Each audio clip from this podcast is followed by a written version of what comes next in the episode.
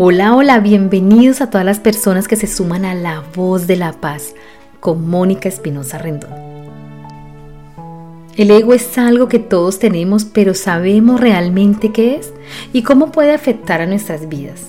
Hoy vamos a hablar un poco de eso. Entonces, empecemos por definir qué es el ego.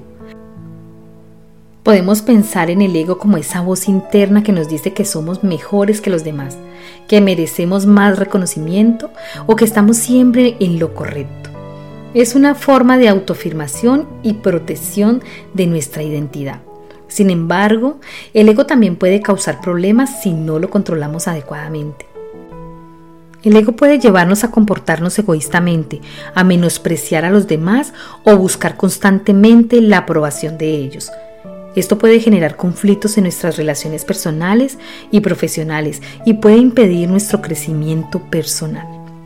Entonces, ¿cómo podemos controlar el ego? El primer paso es ser conscientes de su existencia y reconocer cuando el ego está tomando el control. Observemos si estamos buscando constantemente aprobación o validación externa si nos sentimos amenazados ante las opiniones de los demás o si envidiamos o menospreciamos a otros. Una vez que somos conscientes de nuestro ego, debemos practicar la humildad. La humildad nos va a permitir reconocer nuestras fortalezas y nuestras debilidades sin compararnos constantemente con los demás. Nos ayuda a valorar y respetar a los demás, incluso si tienen habilidades diferentes a las nuestras. Además es importante practicar la empatía. Ponerse en el lugar de los demás nos ayuda a comprender sus motivaciones y sentimientos y nos ayuda a evitar el juicio y la crítica constante. La empatía nos permite construir relaciones más sólidas y satisfactorias. En resumen, el ego es una parte natural de nuestra personalidad, pero es importante aprender a controlarlo ya que si nos dejamos llevar por el ego, podemos caer en comportamientos egoístas y destructivos. Sin embargo, al practicar la humildad y la empatía, podemos mantener nuestro ego en equilibrio y vivir una vida más plena y armoniosa. Debemos recordar que el ego no es nuestro enemigo, pero debemos aprender a controlarlo para no ser controlados por él. Entonces aquí surgen algunas preguntas como, ¿el ego es malo? me convierte en una persona egoísta? Primero, el ego en sí mismo no es dañino, ya que nos ayuda a tener una personalidad fuerte y abrirnos camino en la vida.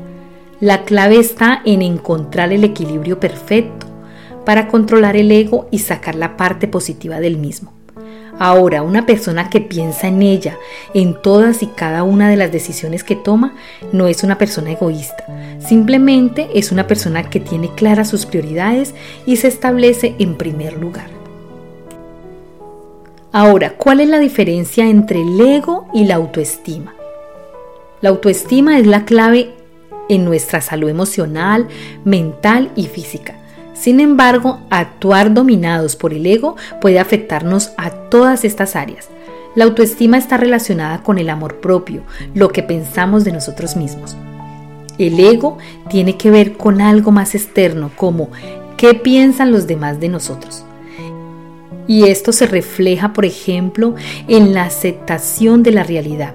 Si la realidad contiene crítica fuera de lo que la persona tiene construido desde su ego, esto le va a generar mucho malestar. Pero si por el contrario se acepta esta realidad desde la autoestima, esto dará lugar a la reflexión y al crecimiento. ¿Cómo puede afectar el ego a nuestra vida diaria? Entonces decimos que el ego es un aspecto de nuestra personalidad que se encarga de proteger y validar nuestra identidad y autoestima. Es una combinación de pensamientos, creencias y emociones que nos permiten percibirnos a nosotros mismos y a los demás. Sin embargo, este puede tener un impacto negativo en nuestra vida si se convierte en una fuerza dominante, ya que puede hacernos sentir insuficientes, envidiosos y compararnos constantemente con los demás, y puede llevarnos a una baja autoestima, a relaciones tóxicas y a una vida insatisfactoria. Por otro lado, el ego también puede tener un impacto positivo en nuestra vida. Si lo utilizamos de manera efectiva, nos puede ayudar a ser más confiados y a tener una mejor autoimagen. Estos son algunos de los consejos para sacar lo positivo del ego. La aceptación. Acepta tus fortalezas y debilidades, no te compares constantemente con los demás. Autoreflexión. Presta atención a tus pensamientos y emociones y trata de comprender sus motivaciones. La empatía. Practica la empatía hacia ti mismo, hacia los demás. Comprende que todos tenemos nuestros propios desafíos y luchas. Gratitud.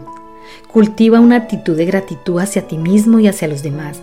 Aprecia lo que tienes y lo que los demás hacen por ti.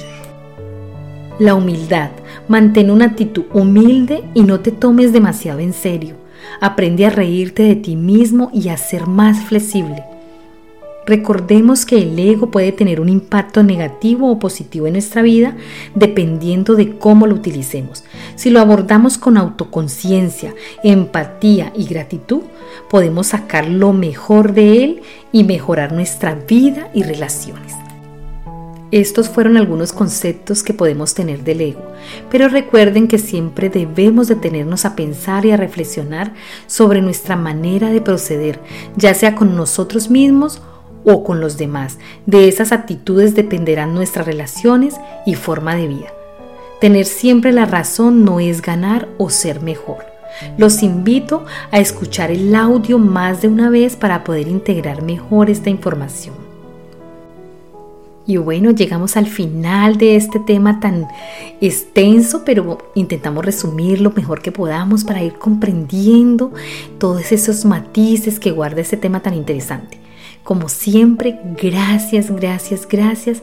Recuerden darle like y compartir. También recuerden suscribirse al canal. También pueden dejarme sus comentarios y sugerencias para los temas que les interese y para que podamos aportarnos los unos a los otros.